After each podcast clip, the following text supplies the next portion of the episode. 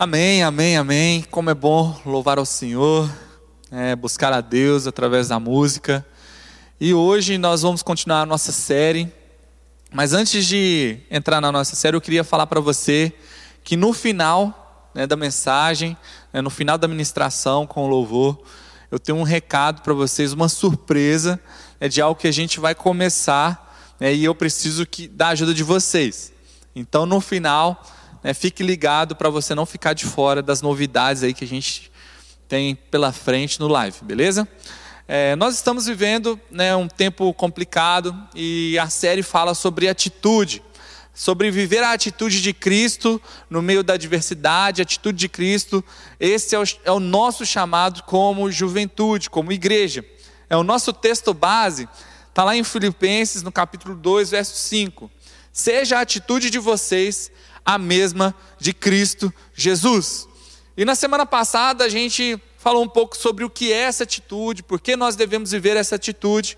Né? E atitude é mais do que falar, é viver, né? é mais do que palavras, é viver aquilo que realmente a palavra de Deus nos ensina, que a nossa vida fale mais do que as nossas palavras. Né? Eu, nós falamos aí né, o conceito né, de viver atitude, que é mais do que, que é viver uma vida, uma conduta de fé e prática igual à do nosso Mestre, que é Jesus Cristo. Né? Então, a atitude que nós vamos falar hoje, e nós falamos semana passada, mas hoje nós vamos né, nos aprofundar. O primeiro ponto é a atitude de unidade. Né? E o texto que nós lemos na semana passada, e é o nosso texto base de hoje, é o versículo 2 do capítulo 2 de Efésios, de Filipenses, que diz assim: Então, completem a minha alegria, concordando sinceramente uns com os outros, amando-se mutuamente e trabalhando juntos com a mesma forma de pensar em um só propósito. Não existe igreja sem unidade. Não é possível falar de igreja e viver igreja sem unidade. E o apóstolo Paulo escreve aos Filipenses, falando para eles que ele vai se alegrar quando eles viverem realmente essa unidade, concordando uns com os outros, amando-se mutuamente, trabalhando juntos, com a mesma forma de pensar e um só propósito. Este, este é o nosso chamado como igreja, como juventude, viver essa unidade. E Jesus, ele nos chama para viver essa unidade.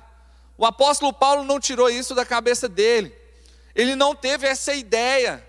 Ele apenas está repassando aquilo que ele aprendeu junto com Jesus Cristo, que foi passado para ele através da vida de Jesus Cristo. E Jesus ele nos dá o exemplo antes de tudo, antes da criação do mundo. Ele não estava só, ele estava vivendo em unidade, na Trindade, Deus Pai, Deus Filho e o Deus Espírito Santo.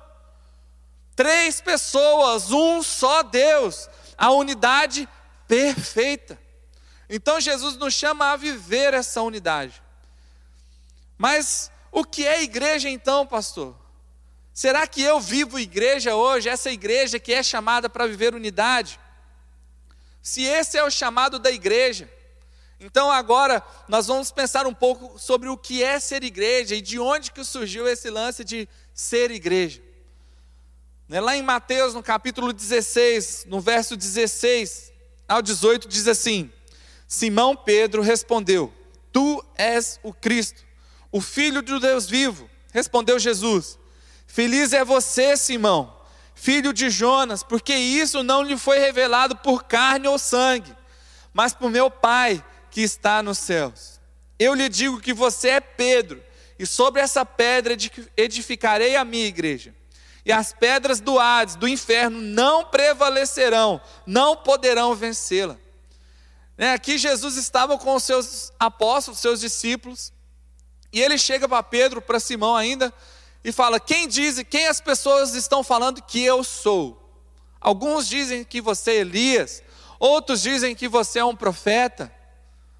Então ele repete a pergunta para os seus discípulos agora e para Pedro: Quem você diz que eu sou? Quem eu sou para você? Então ele diz: Você é o Cristo, o Filho do Deus vivo. Você reconhece quem é Jesus Cristo? Você entende que Cristo, Ele é o nosso Deus, Ele é o Filho do Deus vivo, Ele é o Messias que veio ao mundo para nos trazer vida, para nos dar um propósito, para nos dar um sentido, para mostrar qual caminho nós devemos seguir. Você entende que esse é Jesus? E então, quando Jesus olha para Pedro e fala: Você então, isso não foi revelado para você por ninguém, mas meu Pai que está no céu revelou isso para você. E ele continua: Sobre essa pedra edificarei a minha igreja. E aqui ele não está falando mais de Pedro, mas sim de, dele mesmo, de Jesus, que é a nossa pedra angular. Deus edifica a igreja sobre Jesus Cristo, sobre aquele que nos dá exemplo para todas as situações, sobre aquele que nos ensina a viver neste mundo, neste momento de pandemia. Aquele que vai mostrar como nós devemos reagir diante de qualquer situação. Então a primeira pergunta é: o que é igreja? O que é igreja? Sabe, é interessante que ele continua falando assim: olha só, e as portas do inferno não, não poderão vencê-la, não prevalecerão. Cara, muitas pessoas pensam e entendem esse texto errado. Se você já viu uma porta atacando alguém, você já viu uma porta batendo em alguém? Não. Guerreando com alguém? Não. O texto está dizendo que nós, essa igreja que será edificada sobre Jesus, irá atacar o inferno. E as portas não irão resistir a essa igreja se ela viver em unidade. Nós somos chamados para atacar o inferno, para resgatar as pessoas que estão lá, para levar essa mensagem de salvação e tirá-las do inferno. É isso que o texto está falando. Será que nós estamos vivendo isso como igreja? Será que nós somos essa igreja que a porta do inferno não vai prevalecer? Sabe, será que nós podemos hoje, e que nós estamos fazendo hoje, dando voadora na porta e resgatando vidas de lá? Porque esse é o nosso chamado. Pensa num jovem, num jovem náufrago. O cara estava saindo de férias, decidiu viajar sozinho, alugou um barco e foi para o oceano, naufragou e parou sozinho numa ilha. Lá, nessa ilha, ele passou anos e anos e ele só tinha uma coisa como companhia dele. Não era o Wilson, era uma Bíblia. E ele nunca tinha tido nenhum contato com a igreja, nenhum contato com com uma célula, nenhum contato com louvores, com nada, com esse negócio de Jesus Cristo, com nada. Mas, como ele estava ali sozinho com aquele livro, com a palavra de Deus, então durante anos, naquela ilha, ele leu, releu, leu, releu, leu, releu, releu, leu, leu, leu e aprendeu o que era ser igreja através e somente pela Bíblia. Mas um dia, né, alguém foi visitar aquela ilha e resgatou esse náufrago, esse jovem náufrago. Depois de algum tempo, um longo tempo que ele passou lá, ele já tinha lido a Bíblia aí de ponta cabeça e decorado, né, já tinha lido umas 20 vezes a Bíblia. E então esse jovem, depois de se recuperar, né, fazer a barba, né, ficar legal, dar um tapa no visual, ele vai nas redes sociais, na sua cidade, Coincidentemente, a cidade dele é Piracicaba. E aí esse jovem decide visitar uma igreja, conhecer essa igreja que foi apresentada para ele através de somente da Bíblia. E aí ele chega na nossa igreja, num culto de sábado à noite no live.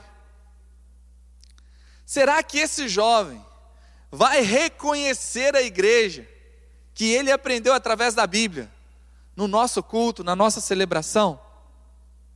Será que ele vai olhar para nós e vai entender que nós somos a igreja que ele aprendeu na Bíblia e tão somente pela Bíblia?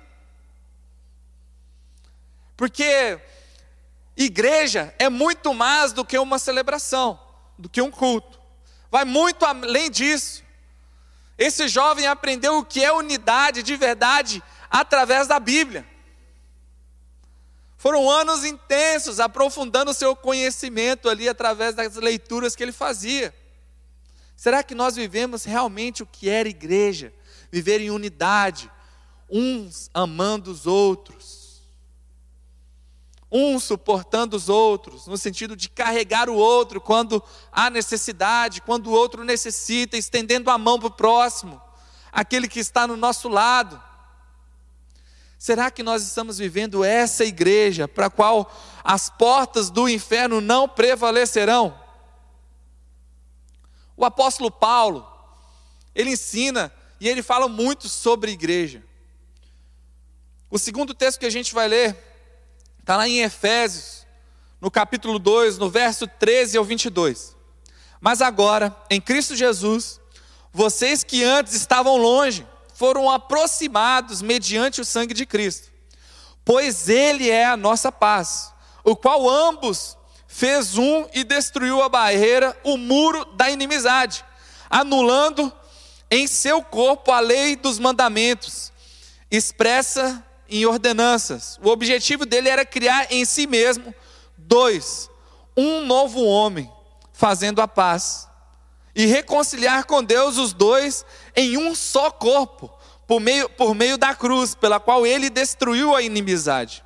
Ele veio e anunciou a paz a vocês que estavam longe da paz, aos que estavam perto.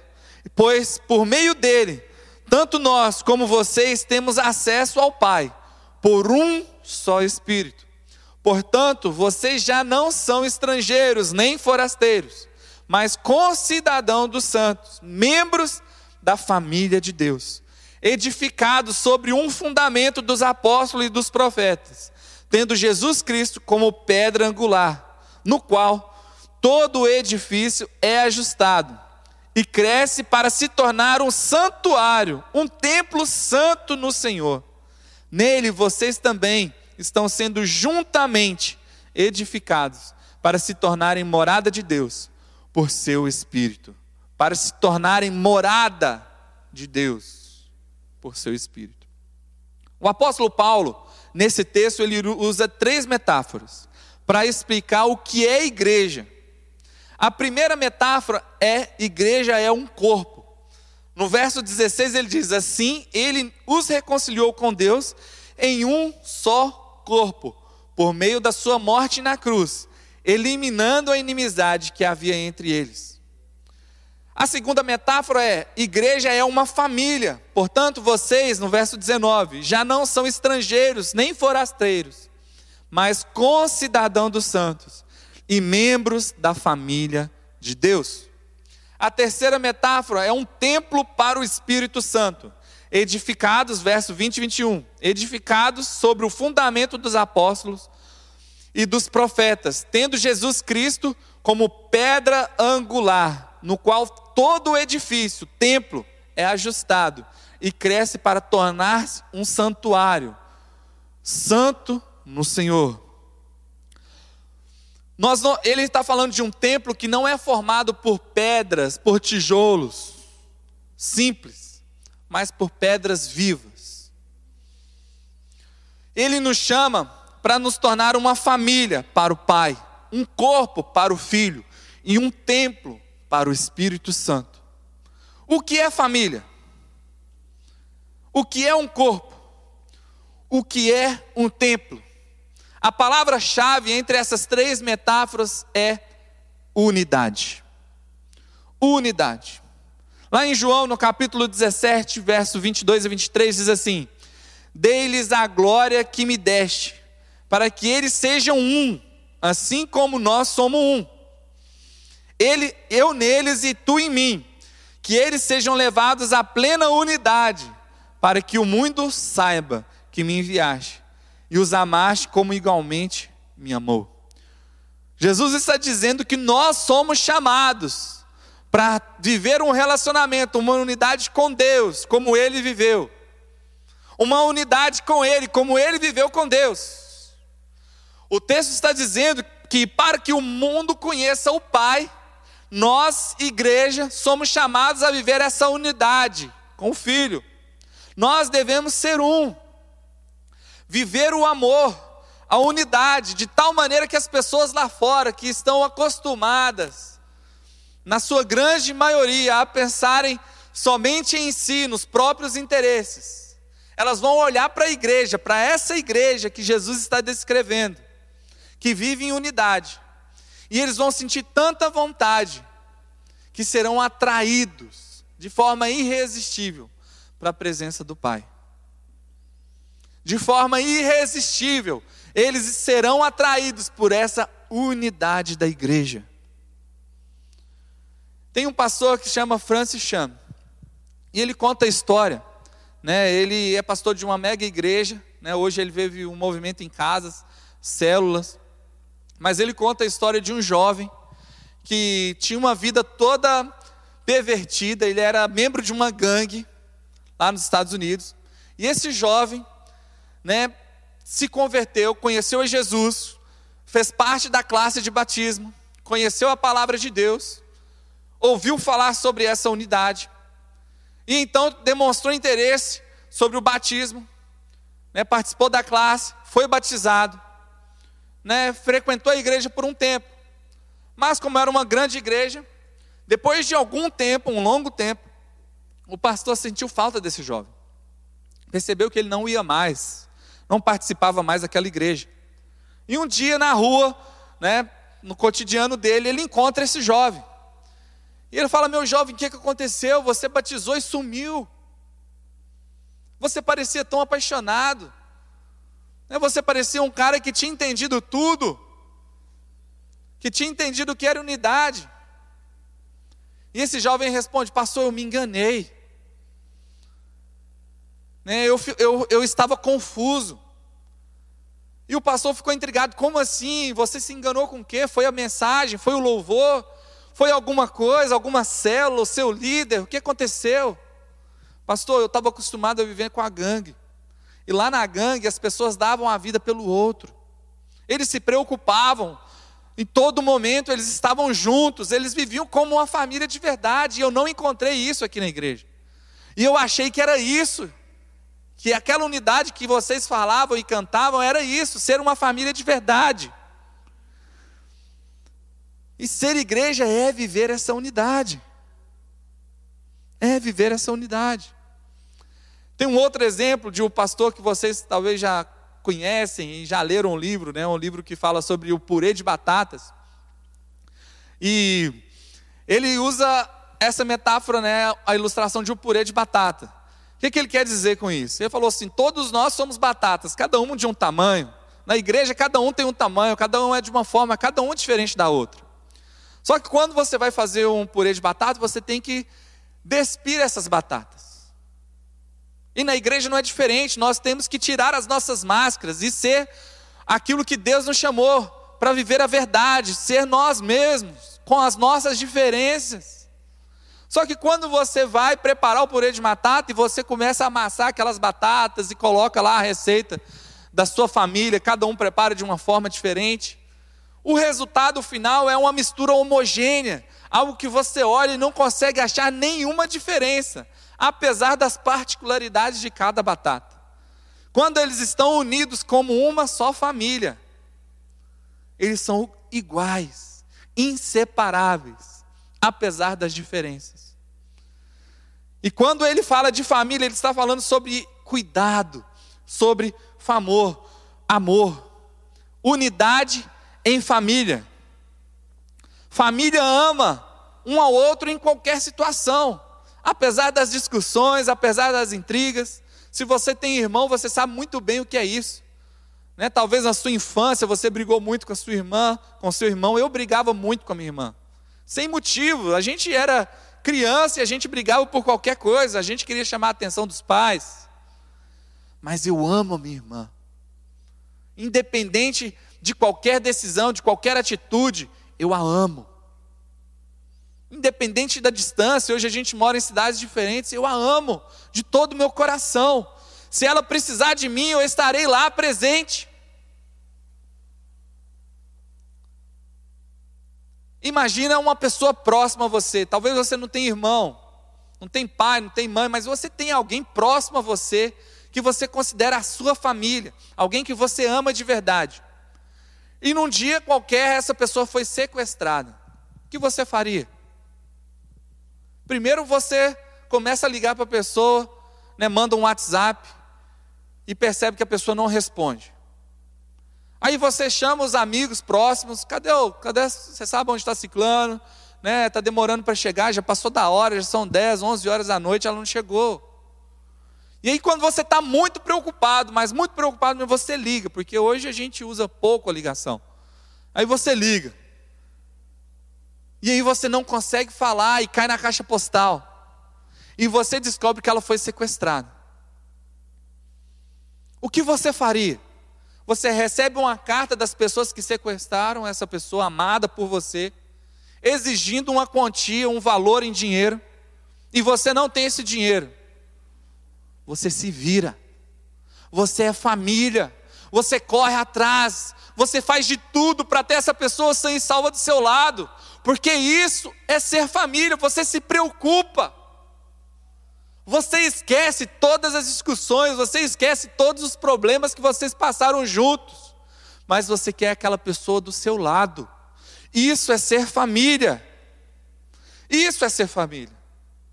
Quantas vezes você já falou para alguém do seu convívio, da sua cela, Jesus te ama? Quantas vezes você falou para para as pessoas que estão ao seu redor, Jesus te ama. Para alguém que você viu na rua, Jesus te ama. Essas pessoas, muitas delas estão cansadas de ouvir isso. Sabe o que elas querem ouvir? Eu te amo. Isso é ser família. Isso é ser família. Não é dizer que Jesus a ama. Sabe como nós vamos demonstrar esse amor para as pessoas? Amando as pessoas. Nós somos a extensão do amor de Deus pelas pessoas. Qual foi a última vez que você falou para alguém da sua célula que você a ama? Que você se importa com ela? E a segunda metáfora é a unidade de um corpo. Família fala sobre amor e cuidado, mas um corpo fala sobre movimentação, sobre ação. O apóstolo Paulo, ele usa essa metáfora e ele estende ela lá em 1 Coríntios, no capítulo 12 ele vai falar que o grande lance é um ajuntamento de pessoas diferentes, pessoas que são diferentes no seu estilo, na sua vestimenta, nos seus pensamentos, mas que estão unidas em um só propósito. Elas caminham juntas, apesar das diferenças, porque o que as une como um corpo é Cristo Jesus. E essa metáfora do corpo é muito interessante, porque você imagine só: você tem duas pernas, uma quer ir para um lado e a outra quer ir para o outro, vai funcionar? Não funciona. Você está almoçando e você é destro, só que a sua mão direita não quer te obedecer e você não consegue pegar a comida com a esquerda. Vai dar certo? Não vai. Sabe, você, sei lá, está caminhando, correndo, e as suas pernas não querem seguir. Não vai dar certo. Nós somos um corpo. E para funcionar bem, apesar de cada parte do seu corpo ser diferente da outra, elas têm que estar unidas num só propósito. E tudo que orienta o corpo é a cabeça. E a cabeça desse corpo, que é a igreja, é Jesus Cristo. Ele nos orienta, ele mostra a direção.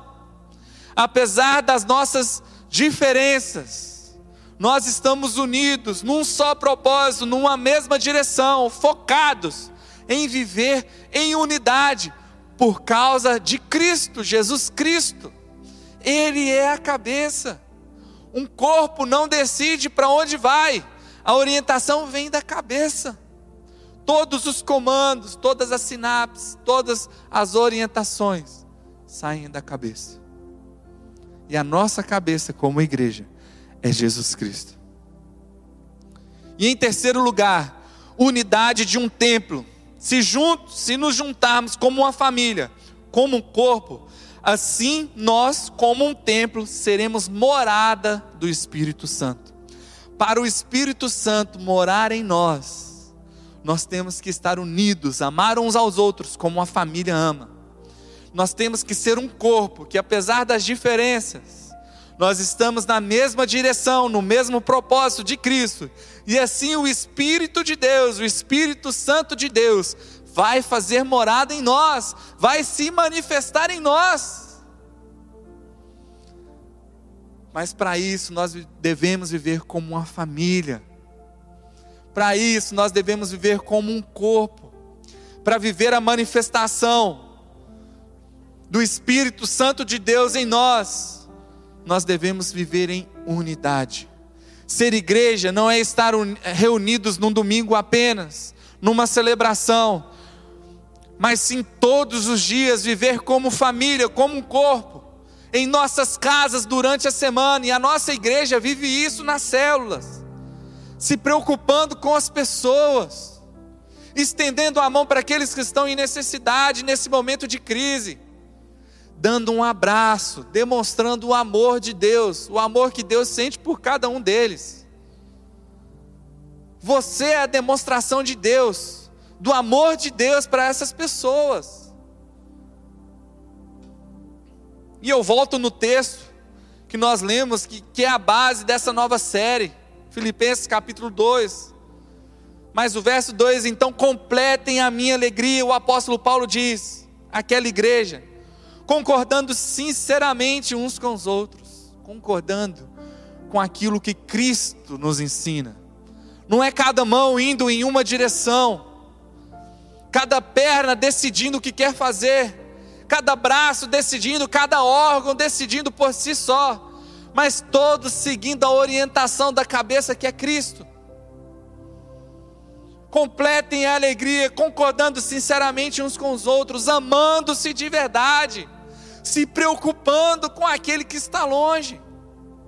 Sabe como você demonstra preocupação? Cara, fala para compartilha tudo aquilo que Deus tem falado com você. Sabe, durante a semana, na, na lição da célula, durante a mensagem, hoje após o culto do live. Sabe, manda uma mensagem para os seus amigos, para as pessoas próximas a você. Nossa, Deus falou tanto comigo sobre isso, sobre o amor, sobre ser família, sobre ser um corpo. Compartilha. Isso é ser igreja. Isso é viver uma atitude de unidade amem-se mutuamente, trabalhando juntos, a mesma forma de pensar em um só propósito. Porque o que nós queremos viver é o propósito de Deus. O que, que nós queremos viver é a atitude de Cristo. E para isso, nós precisamos estar unidos de verdade. Para isso, nós precisamos viver o amor de Jesus Cristo.